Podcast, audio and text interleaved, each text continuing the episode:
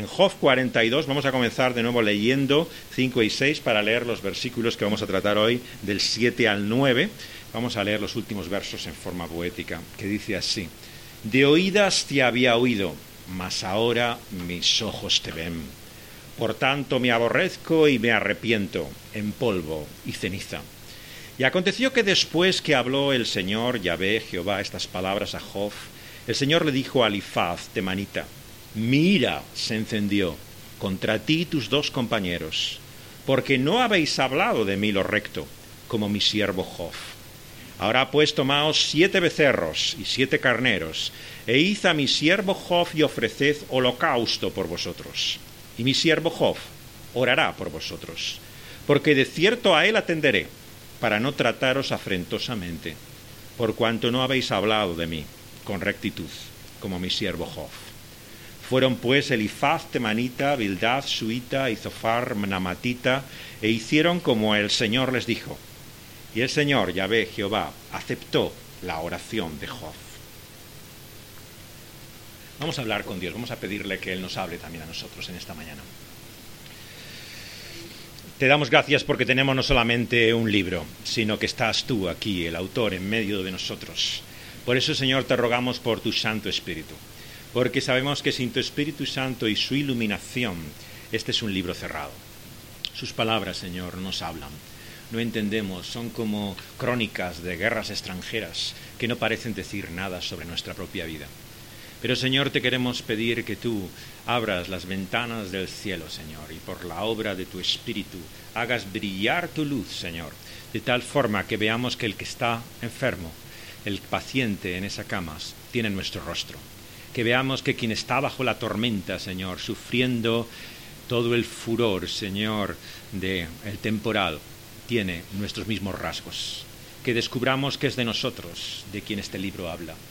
Y que veamos también, Señor, sobre todas las cosas, la luz misma. La luz que hace ver nuestra realidad en otra perspectiva.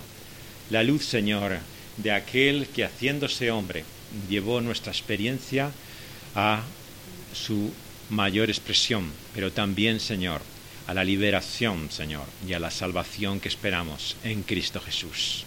Señor, ilumina tú la faz y el rostro de tu amado Hijo, el Señor Jesús. En su nombre te lo pedimos. Amén.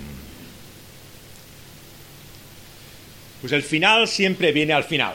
Como las antiguas películas, todavía hoy aparece el The y hasta el final realmente no llega al final. Y esto es lo que tenemos que recordar al acercarnos ahora al final de este libro de Job, porque nos muestra de qué forma también tenemos que tener una visión realista de la vida. ¿Qué expectativas tenemos cuando nos levantamos cada mañana? Bueno, nadie sabe realmente qué va a ser de nosotros en ese día. Expectativas podemos tener sobre lo que va a ocurrir, pero tenemos que reconocer como Job al final de su discurso que hay tantas cosas que se nos escapan, hay una realidad que nos elude una y otra vez que no explicamos ni entendemos. Y el libro de Job comienza con este cuadro tremendo, ¿no? en la gloria en que se desvela de una forma única en la escritura que hay detrás de la cortina, que hay tras el telón de la realidad de la historia y de la vida. Y lo que vemos es un gran conflicto.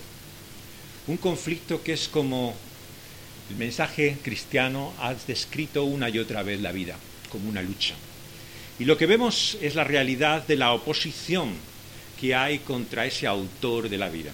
El que la ha creado, el que la sostiene, se enfrenta con su enemigo, Satanás.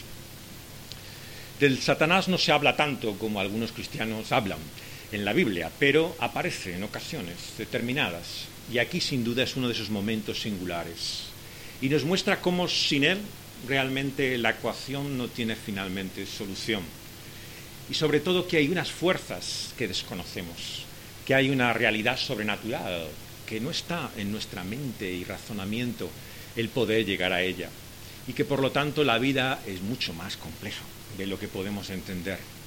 Por eso cuando intentamos acercarnos a nuestra propia experiencia, con toda su confusión y perplejidad, tenemos que comprender como Job que uno sabe lo que es la vida, pero no sabe realmente las cosas como dicen estas tremendas palabras, gloriosa confesión al final de su libro Job. Job dice yo de oídos, y había oído. pero ahora mis ojos te ven. Pascal, el gran filósofo que eh, una y otra vez se debatía en su corazón sobre la realidad de la fe. Sabéis que él quedó en conflicto con la Iglesia católica romana por su comprensión de lo que los jansenistas estaban diciendo acerca de la fe. El jansenismo fue un movimiento muy curioso dentro de la Iglesia católica, en torno a Port Royal, un monasterio en el cual hubo toda una revuelta en torno a la, autoridad católica y se les eh, llevó a cabo unas represalias eh, por el cual quedaron aislados y finalmente destruido todo este foco. Pero el pensador que más influido fue por este movimiento fue sin duda Pascal. Y Pascal tuvo esta experiencia por la cual se dio cuenta que Dios no era el Dios de los filósofos, sino que era el Dios de Abraham, Isaac y Jacob. Y esa declaración que tiene eh, Pascal cuando llega a ver la luz de la fe se ha utilizado muchas veces para expresar qué distinto realmente es el Dios del cual se puede hablar, discutir, tratar en términos intelectuales, que el que podemos conocer experimentalmente. Es por eso tan importante cuando nos acercamos a este libro, que es la Biblia, entender que no se trata simplemente de saber, de conocer con nuestra mente, sino llegar a tener esa percepción personal que viene del conocimiento de algo que sabes por ti mismo. Todos sabemos que hay experiencias en la vida que uno puede saber de ellas, pero hasta que no las conoce realmente le son ajenas. Ocurre tanto con el amor como con el sufrimiento. Quien no ha estado enfermo no sabe realmente lo que es el peor diagnóstico, el momento terrible en el cual todos sus temores parecen confundidos. Quien no ha estado enamorado no sabe realmente lo que es la fascinación por otra persona, el perder el sentido del tiempo y estar arrebatado eh, por la simple visión del otro individuo. Hay realidades que uno sabe, que oye de ellas, pero hasta que no las conoce, hasta que no las experimenta, realmente no sabe de qué hablan. Y entonces todo adquiere sentido. Es como si hiciera clic. Realmente vemos que finalmente comprendemos cosas de las que habíamos oído, pero no conocíamos. Tristemente Dios nos muestra Job puede conocerse de oídas. Y ciertamente es la tragedia de lo que en este continente se ha llamado una sociedad postcristiana qué significa realmente el cristianismo que esta sociedad ha conocido. Me temo que muchas veces, a pesar de la nostalgia religiosa de tantas iglesias históricas que intentan recordar aquel pasado glorioso, el cristianismo que muchos conocían, incluso en el pasado, era de oídas. No era el conocimiento experimental que se tiene cuando se percibe la experiencia del Espíritu de Dios, como ocurre en momentos de reforma, de ayudamiento, de despertar espiritual, en que la gente tiene un conocimiento real de Dios. Mientras tanto se está como velado. Eh, William Wilberforce, el gran eh, campeón de la libertad eh, de la población afroamericana en Estados Unidos, se recuerda a este hombre que en Inglaterra fue el que logró los principios de la abolición él eh, no conocía realmente la situación de lo que luego llegó a vivirse en América, pero fue el pionero en gran parte de la lucha por la abolición. Y él llegó a una experiencia dramática en un viaje recorriendo eh, todo el sur de Europa, como solía hacer las familias aristocráticas, eh, que tenían ciertos medios, pasaban como un año recorriendo el sur de Europa y con un compañero leyó este libro, un libro que inspiró a muchas personas la realidad de la verdadera fe que habla de cómo el testimonio de Dios por su espíritu habla a tu propio espíritu y revela la realidad de tu alma. Su amigo íntimo fue el primer ministro más joven que hubo en la historia de Inglaterra, William Pitt. Pero este hombre no tenía esa experiencia de fe. Eran amigos íntimos, siempre estuvieron colaborando juntos. Pero cuentan que esa incomprensión que había en torno al tomo de la fe eh, se mostraba una y otra vez. En cierta ocasión le llevó eh, Wilberforce a Pitt a escuchar a Whitfield. Whitfield que sí que fue a las colonias y fue uno de los grandes predicadores de avivamiento al otro lado también del océano. Él eh, a veces lograba llegar a gente de alta clase social por medio de una señora, la señora Huntington, que tenía eh, toda esta enorme cantidad de capillas que estableció para expander el Evangelio, ¿no? en medio de una gran población trabajadora que desconocía realmente la realidad del cristianismo. Y al margen de la iglesia oficial, institucional, ella estableció todas estas capillas. Pero ella era una mujer de alta clase social. Solía decir que había sido salva por la excepción que dice Pablo en la segunda en la carta a los Corintios cuando dice no todos somos ricos, ¿no? Decía, pues en la excepción de que algunos sí lo era, era ella. Así que eh, daba, eh, daba, siempre gracias por pertenecer a esa excepción de que pudiera haber alguien rico que fuera realmente creyente. Y ella lo que hacía era reunir a personas de su clase social en las casas señoriales que vemos todavía en Inglaterra e invitar a Whitfield. Y Whitfield predicaba a estas personas. Y eh, se cuenta que Pitt fue con eh, Wilberforce a escuchar el Evangelio en una de estas reuniones. Y volvieron silenciosos, impresionados por la predicación de Whitfield. Wilberforce con mucha sensibilidad espiritual siempre, pero Pitt perplejo, como diríamos, con cara de póker. Le miraba sin comprender esto. Y ya pasando un puente le dice a Wilberforce, no he entendido ni una palabra de lo que hablaba este hombre. No sé realmente de qué dice. Y la anécdota revela hasta qué punto es esta la experiencia de muchas personas. Tú le puedes hablar de la fe, intentar encontrar palabras, lenguajes, intentar buscar la expresión adecuada, pero te miran perplejos. No saben de lo que hablas. La respuesta está aquí en Job. Una cosa es lo que sabemos y conocemos de oídas y otro lo que hemos experimentado, de lo que tenemos una percepción personal. Y esto le lleva a estas dos realidades con las que acabábamos nuestra meditación el domingo pasado, al arrepentimiento, ¿no? que va unido a ese aborrecimiento de uno mismo. Bueno, ciertamente psicológicamente no podríamos decir que es muy saludable un exceso de odio para consigo mismo, lo que lleva a la desesperación. Pero claro, no estamos hablando aquí de lo que es una actitud psicológica saludable, sino realmente cuál debe ser nuestra actitud para con Dios. ¿Cuál es el problema? A Dios le pedimos que nos vaya bien en la vida. ¿Y qué ocurre cuando nos va bien? Nos sentimos contentos, satisfechos, pero esa satisfacción te va alejando de Dios, te va haciendo independiente de Él. Por eso es que tantas veces el orgullo es lo que caracteriza precisamente a las personas que realmente más distantes están del conocimiento personal de Dios. Se ven autosuficientes, no necesitan de ningún Dios para su vida. Lo que vemos en la experiencia de Job es que el conocimiento del verdadero Dios te lleva de alguna forma a ver tu propia dimensión. ¿Cuál es tu estatura? Que somos como pigmeos espiritualmente a la luz de ese Dios tan grande que aquí se nos revela. Y ese arrepentimiento es el giro por el cual nos volvemos a ese Dios. Y al entrar en nuestro texto en esta mañana, vemos que podríamos comprender mal ese arrepentimiento. No es que Job en su arrepentimiento pensara que todo lo que había dicho en este libro, todo lo que había sido realmente su visión de Dios fuera equivocado. Porque lo que Dios dice a continuación cuando habla en la conclusión del libro es que Job tenía razón y sus amigos no. Podemos imaginar la perplejidad de ellos al escuchar las palabras de Dios desde el torbellino, cuando esperaban la vindicación y decir, mira, tenéis razón, pero tenéis que tener compasión de este hombre. Así que rogar por él, interceder por él, porque la oración del justo puede mucho. Así que si realmente le rogáis a Dios, yo soy misericordioso para mostrar mi gracia para con Job. Lo que ocurrió fue exactamente al revés. Es Job el que tiene que interceder por ellos, porque eran ellos los que estaban equivocados. Esto, por supuesto, revoluciona toda nuestra visión del libro. Claro, hasta entonces uno estaba perplejo, no sabía qué verdad había en lo que decían sus amigos.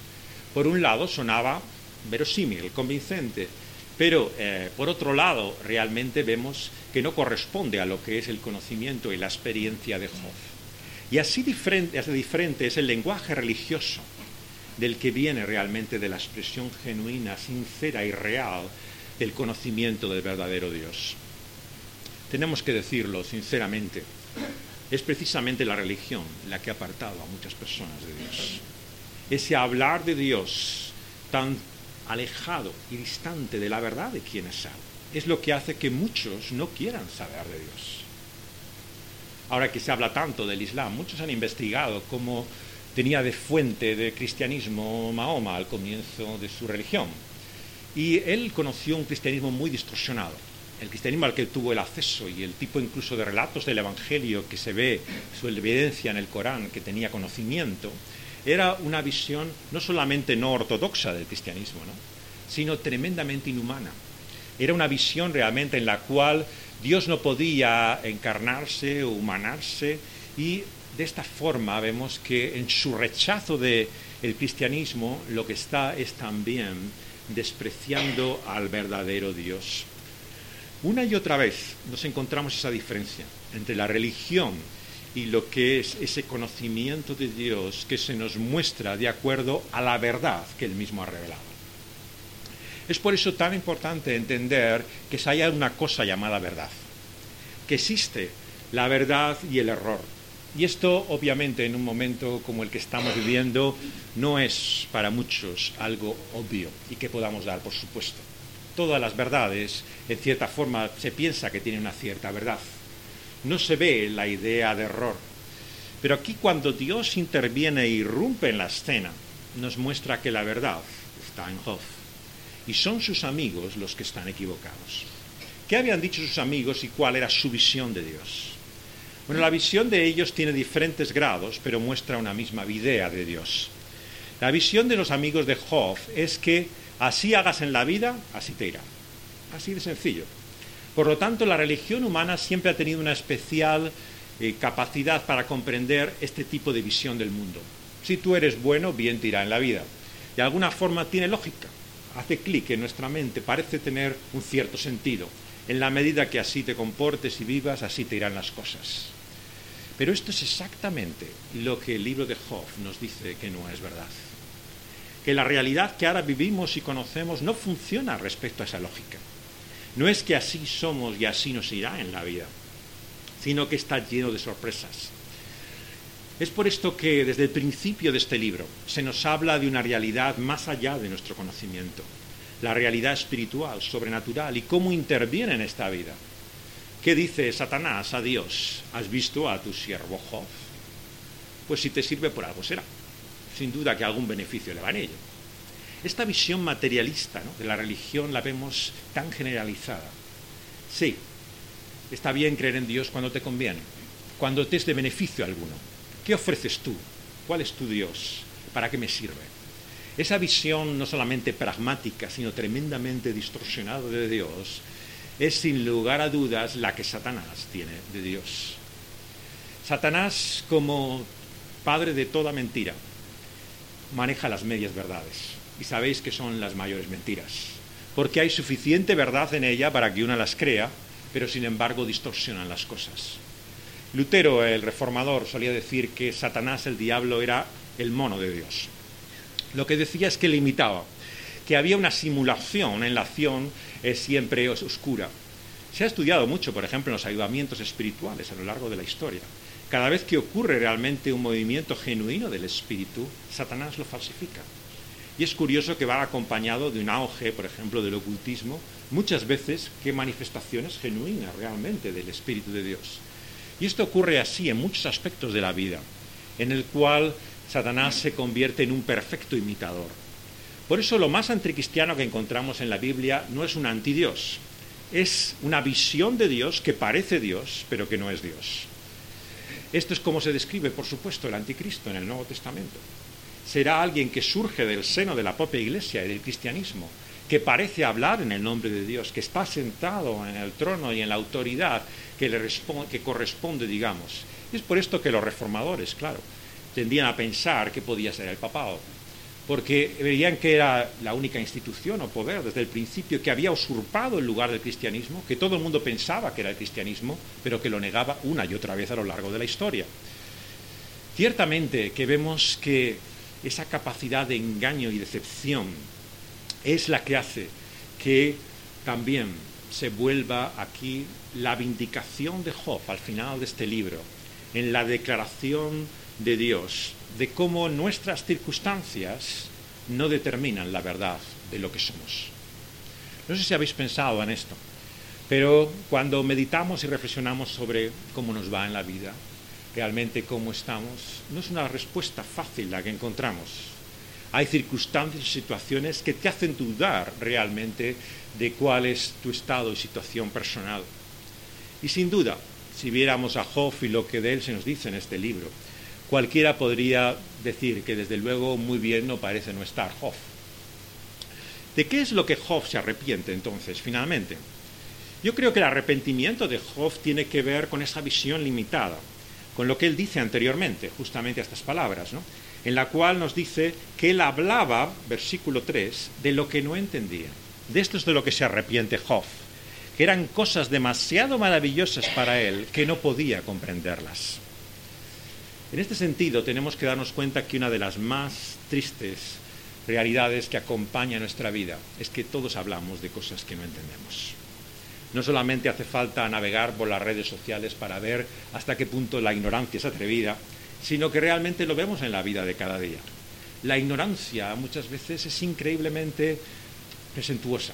Pretende a poder hablar de lo que no conoce y explicar lo que hay y lo único que revelamos es nuestra ignorancia.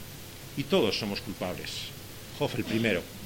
Se da cuenta de que hablaba de cosas que realmente iban más allá de su mente, de su comprensión y de su entendimiento. El cristiano, por lo tanto, no hay una visión más distorsionada de él que aquel que pueda responder a todas las preguntas. Esto es lo que las sectas pretenden. Las sectas, si os fijáis, tienen respuestas para todo. Pones la moneda y te sale de la máquina la respuesta que quieras. Hay un versículo sobre todo. Pero no es cierto que muchos cristianos tratan igual a la Biblia. Háblame de lo que quieras, del tatuaje, del aborto, de lo que sea, que de todo tiene la Biblia respuesta. Y da igual lo que le preguntemos, te sacarán un versículo y te dirán que esta es la respuesta. Claro, la Biblia es mucho más compleja que todo esto. Lo acabamos de ver en el libro de Job. No todo lo que se dice en cada una de sus palabras revela la verdad de Dios de la misma manera. No basta citar un versículo y decir, esto dice Job. Hay que comprender algo más de la Biblia que simplemente citar versículos. Y esto es tristemente lo que muchas veces hace que sea tan difícil distinguir entre la pretensión de conocimiento del que cree entender y comprender de lo que habla verdaderamente Dios. Decía el teólogo de Basilea, Karl Barth, que no olvidemos que cuando hablamos de Dios, los que hablamos somos nosotros. Y lo que estaba diciendo es la gran diferencia que había entre lo que él consideraba la palabra de Dios, como también la encontraba en la Biblia, y la realidad realmente de quién es Dios. Claro, ¿qué es la historia de la teología y muchas veces de la religión, sino ese hablar de Dios? un hablar de Dios que no es Dios mismo, hablando directamente, personalmente, como hace aquí a, Job desde el torbellino. Por eso tenemos que darnos cuenta que tenemos que tener cuidado cuando decimos esto dice Dios o esta es la voluntad de Dios. Porque si no tenemos realmente una base, si no tenemos una palabra específica de Dios sobre ello, los que hablamos somos nosotros, no es Dios mismo. Es así como Job entiende realmente que en su intento de comprender a entender a Dios se había excedido. Y eso le lleva a aborrecerse a sí mismo, a darse cuenta su pretenciosidad. ¿Por qué? Porque tristemente ese supuesto conocimiento de Dios es el que te hace intolerante, es el que te hace orgulloso, el que hace que en definitiva te alejes de Dios. Es por eso que los judíos religiosos en los tiempos de Jesús una y otra vez se se ven en ese cuadro como personas que pretenden saber y conocen.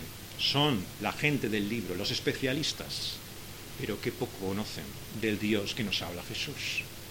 Así nos muestra una y otra vez cómo la pretensión de conocimiento humano de Dios está en contraposición con lo que Dios verdaderamente nos revela. ¿Y qué es lo que le dice entonces finalmente aquí cuando le habla diciendo que la verdad está en él y sus amigos están equivocados? Lo que nos habla en definitiva en nuestro texto es de quién es aceptado por Dios. Volvemos al lenguaje tan querido en la escritura de lo que en la tradición de la Reforma llamamos la justificación. Lo que nos dice aquí es que cuando Dios le habla así en estos versículos 7 al 9 y le dice que busquen la intercesión de Job por ellos, ¿no? El Señor, nos dice versículo 9, concluye nuestro texto, acepta la oración de Job. Inmediatamente los lectores del Evangelio encontramos el eco a una historia de Jesús, en el Evangelio mismo. Nos habla de dos hombres que fueron al templo a orar también. Uno iba ufano con su conocimiento de Dios.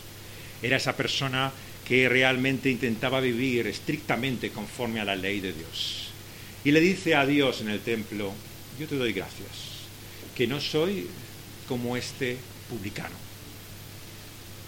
Doy mi limosna, hago mis oraciones a Dios. Y el otro, el publicano, no era simplemente el que recaudaba impuestos, no era un agente de Hacienda, era un corrupto. Era lo que en este país y en este mundo más despreciamos. La gente que nos parece indigna de esta sociedad. Esto es lo que era un publicano. Y el publicano que va delante de Dios dice, miserable de mí, no se considera digno de Dios. Y humillado delante de Dios, no se atreve a levantar la cabeza. Y las grandes palabras de Jesús al acabar esa historia es quién volvió aceptado por Dios de estos dos hombres. Y dice Jesús, ciertamente, el que volvió a casa aceptado por Dios era el publicano corrupto y no aquel hombre ufano en su obediencia y seguimiento de la ley. El Señor nos muestra aquí, por lo tanto, que Él tiene la última palabra. El final viene al final. Y al final habrá grandes sorpresas. No solamente nos encontraremos, como tantas veces se ha dicho, decía Whitfield también, hablando de él, ¿no? Que habría grandes sorpresas en el cielo, y que algunos de los que no esperábamos allí estarían, y aquellos que pensamos que sin duda allí estarán, no estarán. Y el que tenía seguidores, como a veces ocurre mucho en los maestros eh, eh, en la iglesia, muy fanáticos, muy celotas. Siempre ocurre con todas las grandes figuras dentro de la historia de la iglesia, los peores son sus seguidores. Y realmente él tenía personas que en su teología calvinista, en este caso de Whitfield, que tenía un enfrentamiento con Wesley, que tenía otra teología, que era arminiana, tenían una pugna continua. Los discípulos estaban siempre en lucha uno contra otro. Y Wesley, que era mayor, murió. Y le preguntaron a Whitfield, bueno, no encontraremos a Wesley en el cielo, sin duda, cuando lleguemos allí, porque no corresponde a nuestra teología, claro. Y él les dijo con esa divina, maravillosa ironía que tenía Whitfield, estará demasiado cerca del trono para poder verle. De esta forma realmente le respondía a ese fanatismo, a esa mezquindad, a la pequeñez muchas veces de aquellos que consideran que conocen y saben todo y no se dan cuenta de lo que realmente importa para Dios.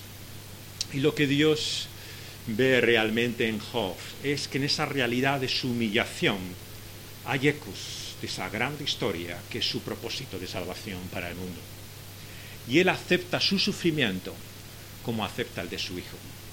Es por eso que en toda esta serie hemos visto que no hay forma de entender el libro de Job si no es apuntando a aquel que había de venir, Cristo Jesús. Cristo Jesús es ese Dios hecho hombre que se humilló y sufrió hasta lo sumo, hasta el punto de que dijeron, si este es el Hijo de Dios, que lo demuestre. Y su cruz es el fracaso de Dios a los judíos sigue siendo la realidad de un Mesías que esperaban, pero que realmente no es el que había venido. Estando en Praga estos días, arrastraba a mi familia por los lugares de Kafka, una de mis pasiones de adolescencia. Y eh, Kafka, como muchos judíos, tenía una fascinación por Jesús. Esto es un fenómeno curioso, ¿no? Se ha dado a lo largo de la historia, en la música, Leonard Cohen, Bob Dylan, ¿no? Siempre han dicho canciones sobre Jesús, aunque eran educados en el judaísmo más estricto. ¿Por qué? Porque para ellos es el judío rebelde, es el judío que no encaja en los esquemas, en los sistemas. Es un Mesías judío, pero desde luego no el que el judaísmo esperaba. Y tiene este famoso relato, ¿no? Kafka, ¿no? que habla en, su libro eh, acerca del proceso, de esta historia, ¿no? de una puerta en la cual está esperando un personaje y ha llegado demasiado pronto. Y el guardián le dice que espere, que todavía no es la hora de llegar. Y está el hombre esperando, esperando, y luego, como os podéis imaginar, era demasiado tarde. Y esta es como él mismo veía su esperanza eh, frustrada una y otra vez. En los momentos terribles que tuvo cuando estaba ya por la agonía de eh, la tuberculosis, ¿no? que estaba en una residencia ¿no? a las afueras de, Praga, ¿no? escribió muchos pensamientos acerca de Jesús y acerca de Dios y la realidad de lo que él quería creer. Y Kafka tiene esta idea en ese momento de que esperan un Mesías que no ha llegado y finalmente es demasiado tarde una vez que ha venido. Es la completa desesperanza ¿no? de que no hay salvación posible. Y sin embargo, esa tremenda atracción. La frase favorita que habéis escuchado alguna vez mencionar de Kafka en esos momentos, ¿no? la tiene en un diálogo que tiene en otro libro, que no es el libro de frases o aforismos, que dice que Jesús es un abismo, pero un abismo de luz, que si no cierras los ojos, te puedes caer dentro. Esa visión tremenda de, Kafka de Jesús como un abismo, que solamente acercarte a Él sientes vértigo, te muestra qué diferente es el Dios que Jesús nos revela, que el que la religión ha mostrado una y otra vez. Y también la atracción, la fascinación. Jesús le dijo a Nicodemo, aquel religioso que vino a él de noche, intentando averiguar la verdad de cómo entrar en el reino de los cielos. Dijo, es necesario que el Hijo del Hombre sea levantado. Y él habla de sí mismo como un imán, que atraerá a todos. Y la iglesia, poca gente tiene paciencia y tiempo para ella. Pero con Jesús es diferente. Es sorprendente cómo a pesar de los siglos, de la secularización, del ateísmo, Jesús sigue teniendo una imagen positiva para la mayor parte de las personas. Es cierto que no es el Jesús de los Evangelios, no es el verdadero Jesús, pero sin embargo siguen pensando como que la clave o el misterio de la vida estuviera encerrado en su persona, como si Él fuera distinto a aquellos otros que hablan en el nombre de Dios. Y ciertamente lo vemos reflejado en esta historia de Job. Qué diferente es este su siervo a cualquier otro siervo. Job es el siervo del que habla Isaías, el siervo sufriente, molido, herido por las enfermedades.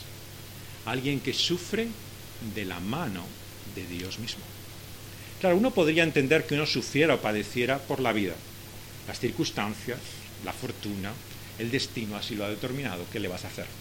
Unos padecen y otros no. Pero ¿quién puede entender realmente que uno pueda decir positivamente que lo que sufre es de la mano de Dios mismo?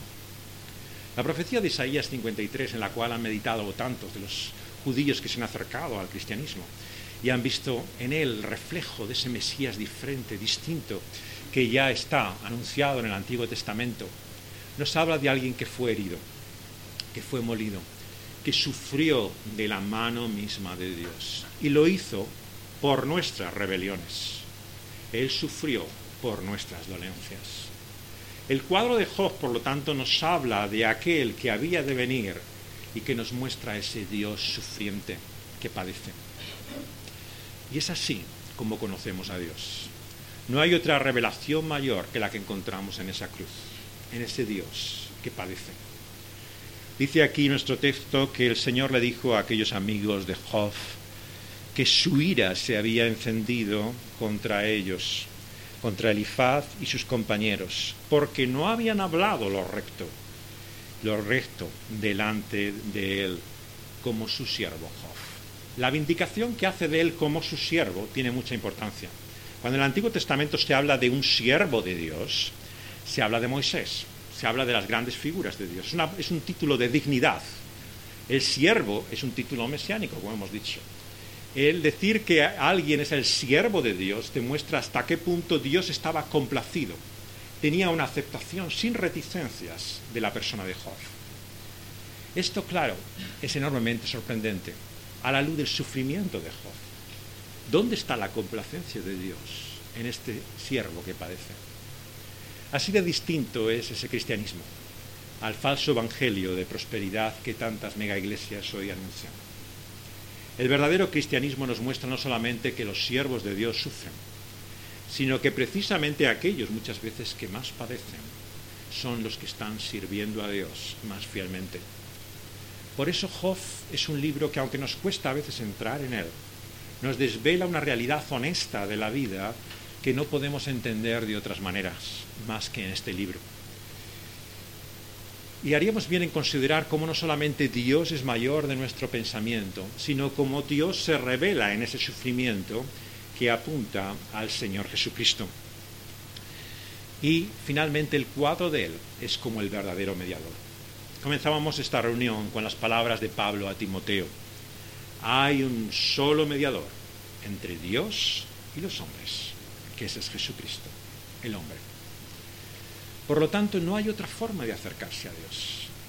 Cuando se especula sobre la verdad de las religiones, cómo se puede llegar a Dios por distintos credos o visiones de Él, las palabras del apóstol Pablo a Timoteo siguen resonando con un eco asombroso, tremendo.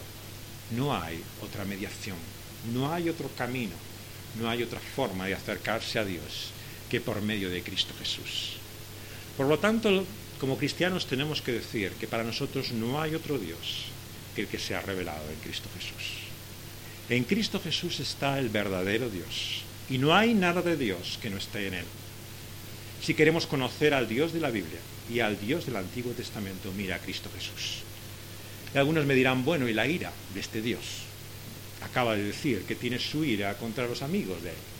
Tan bueno, tan bueno no parece. Pero no es la ira del Cordero la que se revela al final, en Apocalipsis.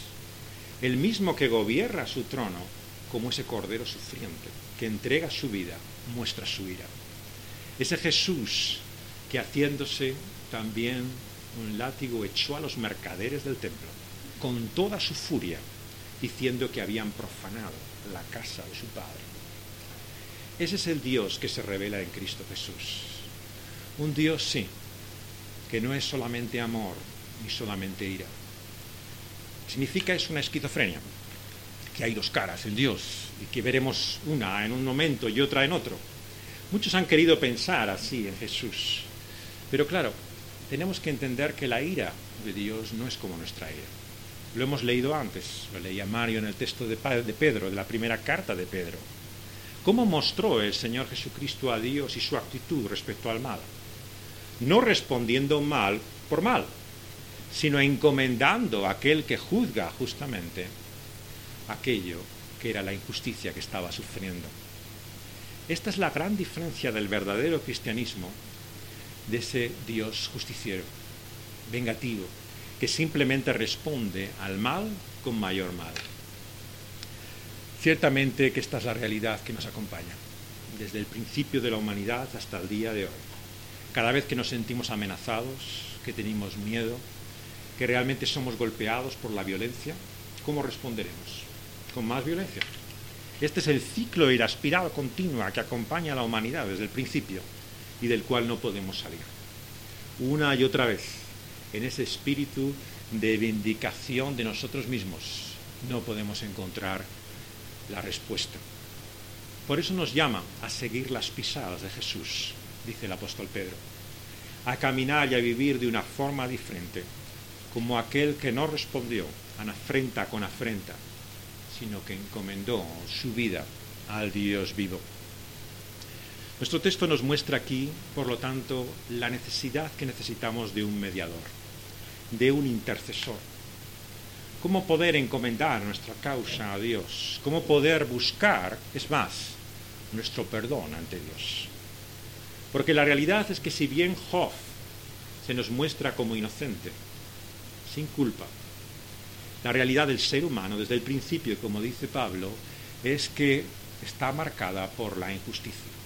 Todos sin excepción somos injustos. No hay ni siquiera uno. ¿Qué justicia podemos encontrar? ¿Qué justificación habrá para nosotros?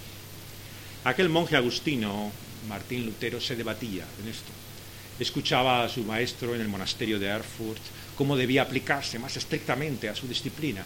Y él cada vez que miraba esa imagen de Dios y leía acerca del juicio, lo que sentía es la insatisfacción de Dios para con él, el hecho de que realmente no daba la talla. La psicología ha intentado librarse de ese complejo de culpa una y otra vez. Freud, el gran eh, pensador que tanto ha marcado nuestro mundo, ¿no? Sacrifica a ese Dios de los judíos. Tiene un libro tremendo en el que explica cómo el mito que da origen a Moisés y a la revelación de Dios en el judaísmo no es simplemente más que el, deseo de matar al padre, de intentar eh, explicar psicológicamente ¿no? lo que es el origen del Antiguo Testamento. Pero ¿cuál era el problema que Freud tenía? Que el ser humano seguía sintiéndose culpable. No había una culpa objetiva, pero ¿cómo poder quitar y erradicar la culpa? Es así que una y otra vez nos podemos sentir culpables aunque no creamos en la culpa. Una y otra vez vemos que no podemos cumplir ciertas expectativas aunque no creas que hay unas expectativas que hay que cumplir. El ser humano es así de paradójico y una y otra vez vive esa realidad que nos habla y es un eco de que estamos en falta, de que necesitamos la aceptación de ese Dios.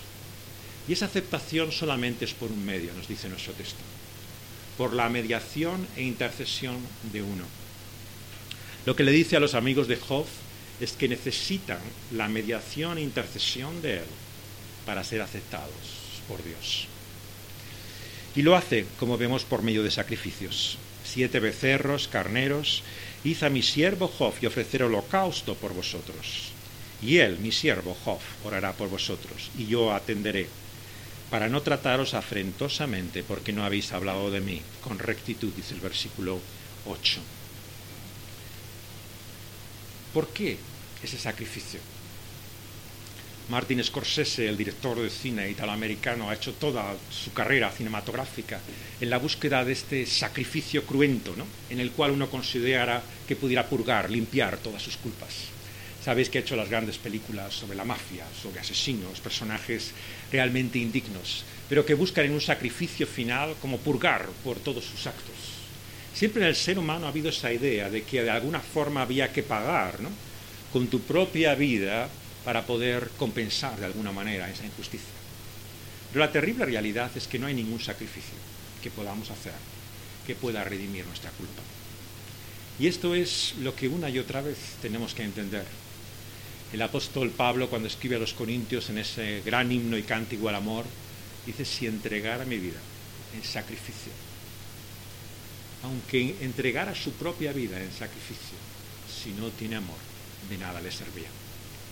La realidad, por lo tanto, una y otra vez es que el ser humano, aunque es capaz de sacrificarse, de entregar su vida, necesita un amor mayor de lo que es el sacrificio. Lo que encontramos en la cruz y el sacrificio del cual nos habla aquí también el libro de Job es la realidad de cómo Dios nos acepta por la entrega de otro.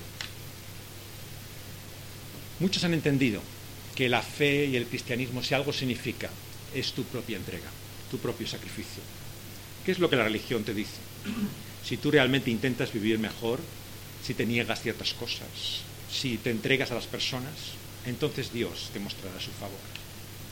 Pero lo que el cristianismo consiste no es en nuestro propio sacrificio, sino en el de otro, Cristo Jesús, que nos da la aceptación completa de quienes somos. Esto es lo que Job nos muestra aquí que si bien Él sufre y padece, es realmente ese sacrificio al que apunta de Cristo Jesús, la única aceptación que tenemos para con Él y la única que nos libera realmente de tener que constantemente que buscar purgar y redimir nuestra vida por medio de nuestros propios sacrificios.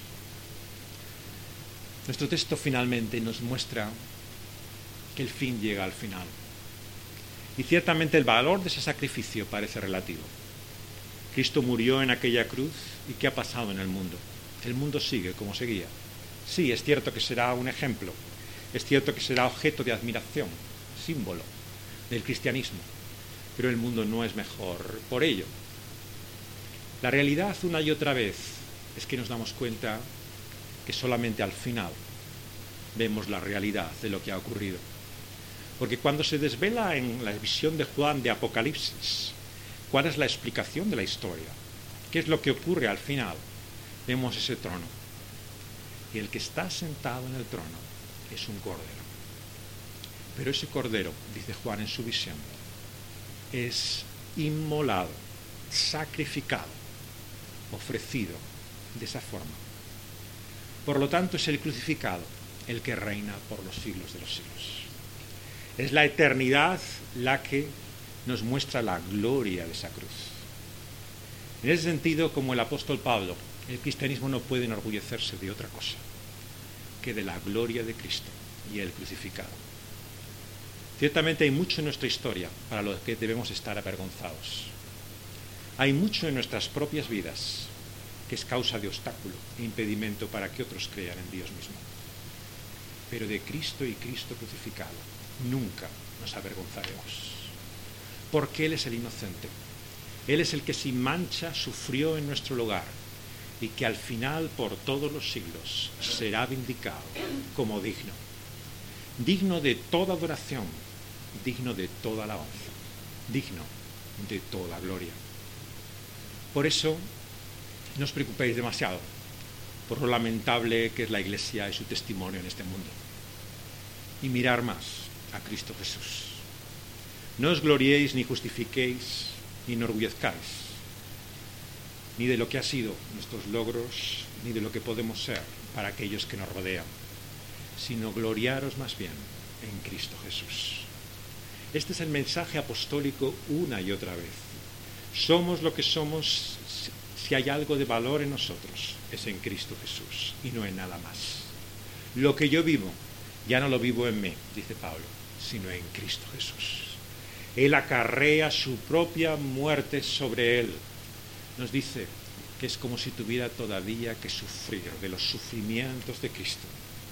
Y esa es su única gloria, de lo único que se enorgullece. En esa ironía y paradoja de que en nuestro padecimiento está nuestra satisfacción, entendemos la realidad de lo que significa ser aceptado por Dios.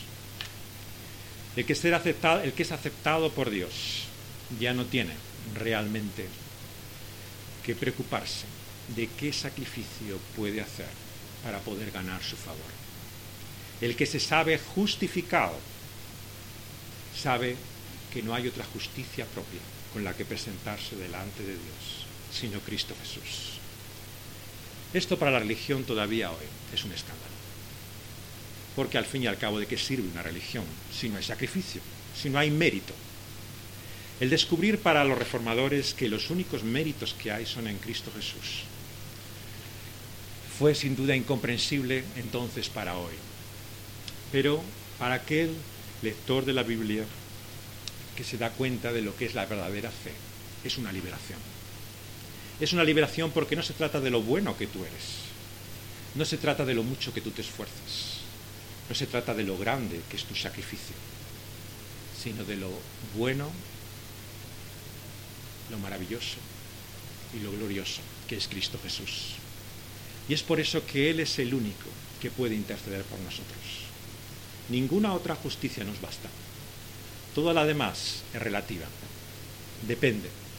Uno, comparándose con otro, le puede parecer que es mejor o peor. Pero comparados con la medida que seremos juzgados, ninguno de nosotros da la talla. Y es por eso que tenemos que entender que solamente por la ofrenda y el padecimiento, por la agonía y el sufrimiento de otro, somos aceptados por Dios. Y esto es una liberación.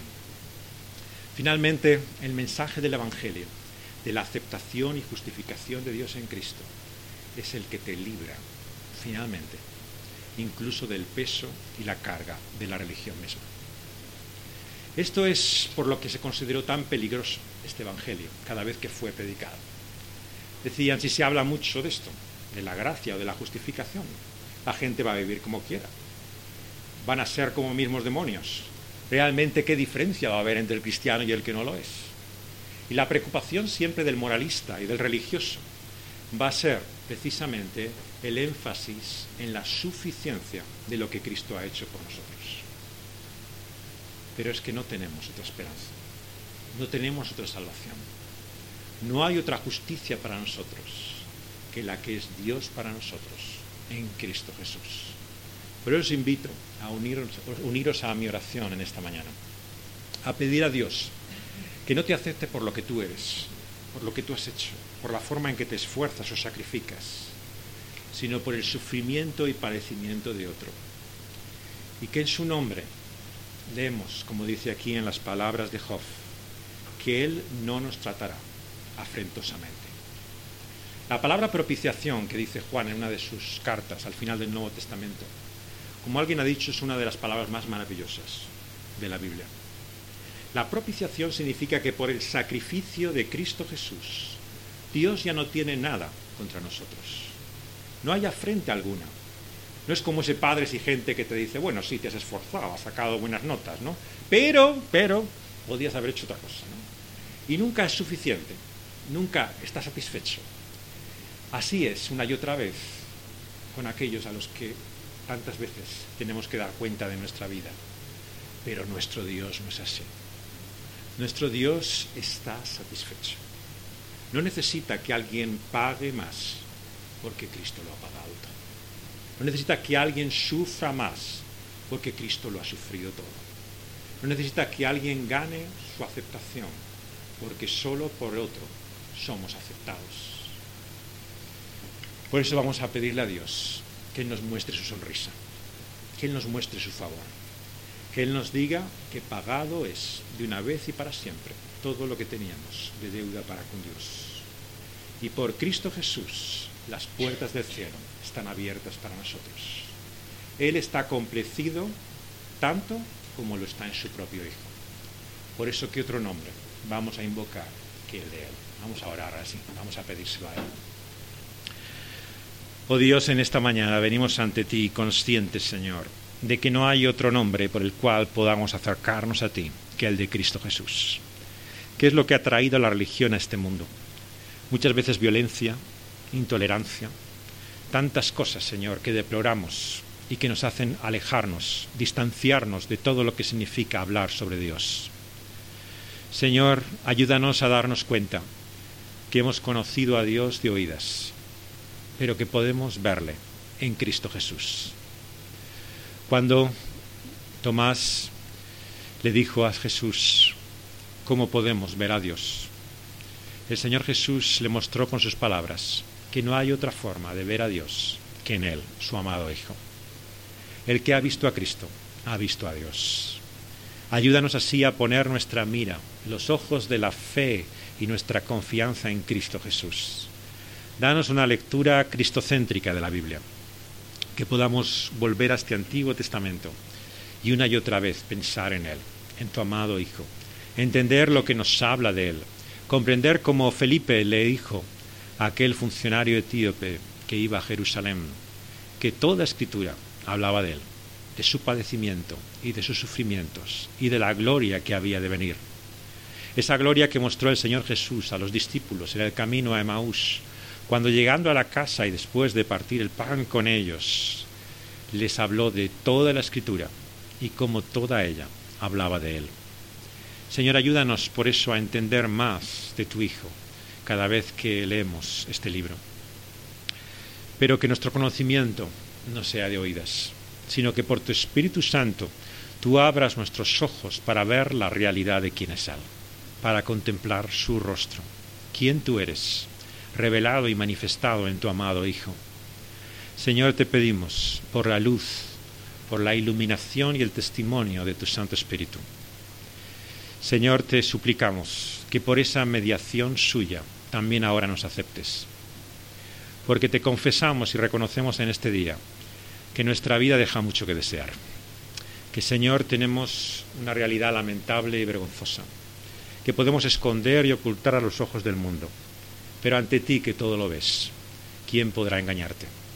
Señor, tú sabes la realidad de lo que somos, sabes de nuestra miseria, de nuestras mezquindades, Señor. Y cuando vemos la realidad de lo que somos, nos aborrecemos, nos aborrecemos a nosotros mismos. Señor, por eso venimos ante ti confesando, Señor, la realidad de que somos pecadores.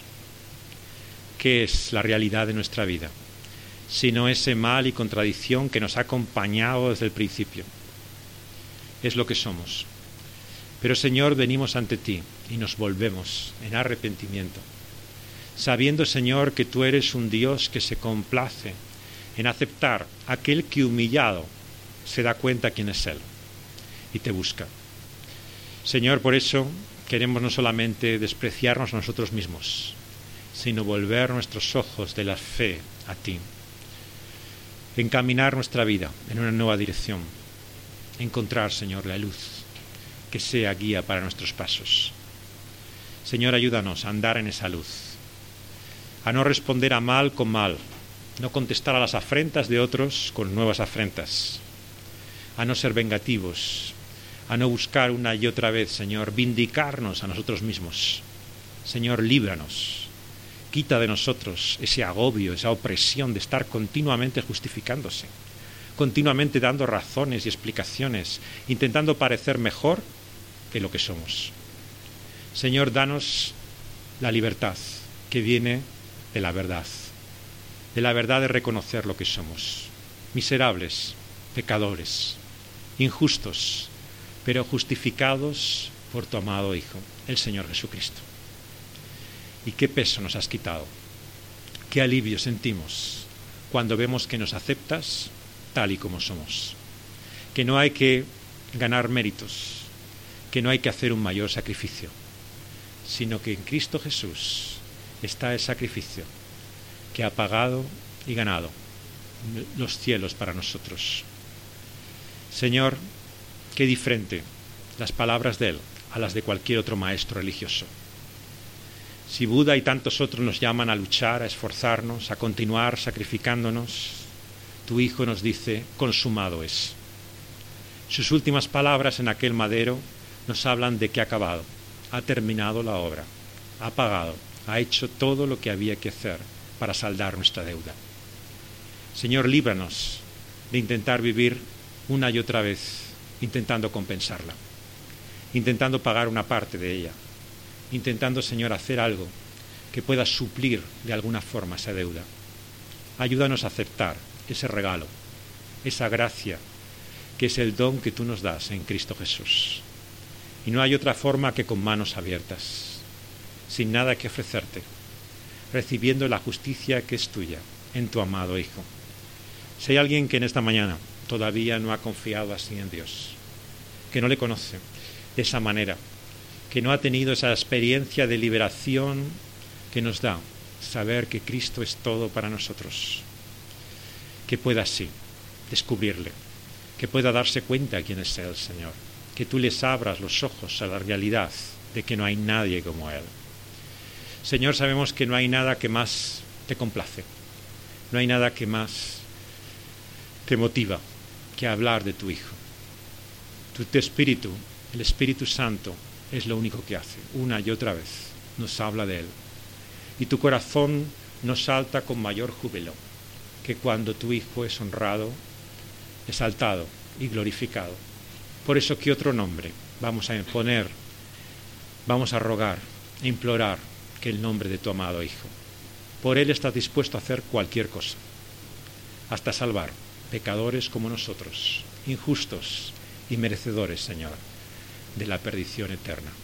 En su nombre te lo pedimos. Amén.